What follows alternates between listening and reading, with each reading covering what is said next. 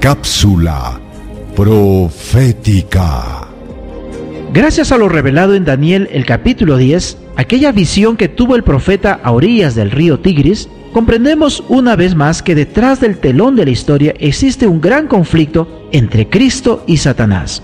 Además, la experiencia del profeta confirma que la oración es el medio por el cual nos comunicamos con Dios para clamar por su ayuda. Por ello, te invito a que hoy aceptes a Jesús, que el Miguel de Daniel 10, que es el mismo Señor Jesucristo, sea el brazo fuerte en medio de tus dificultades.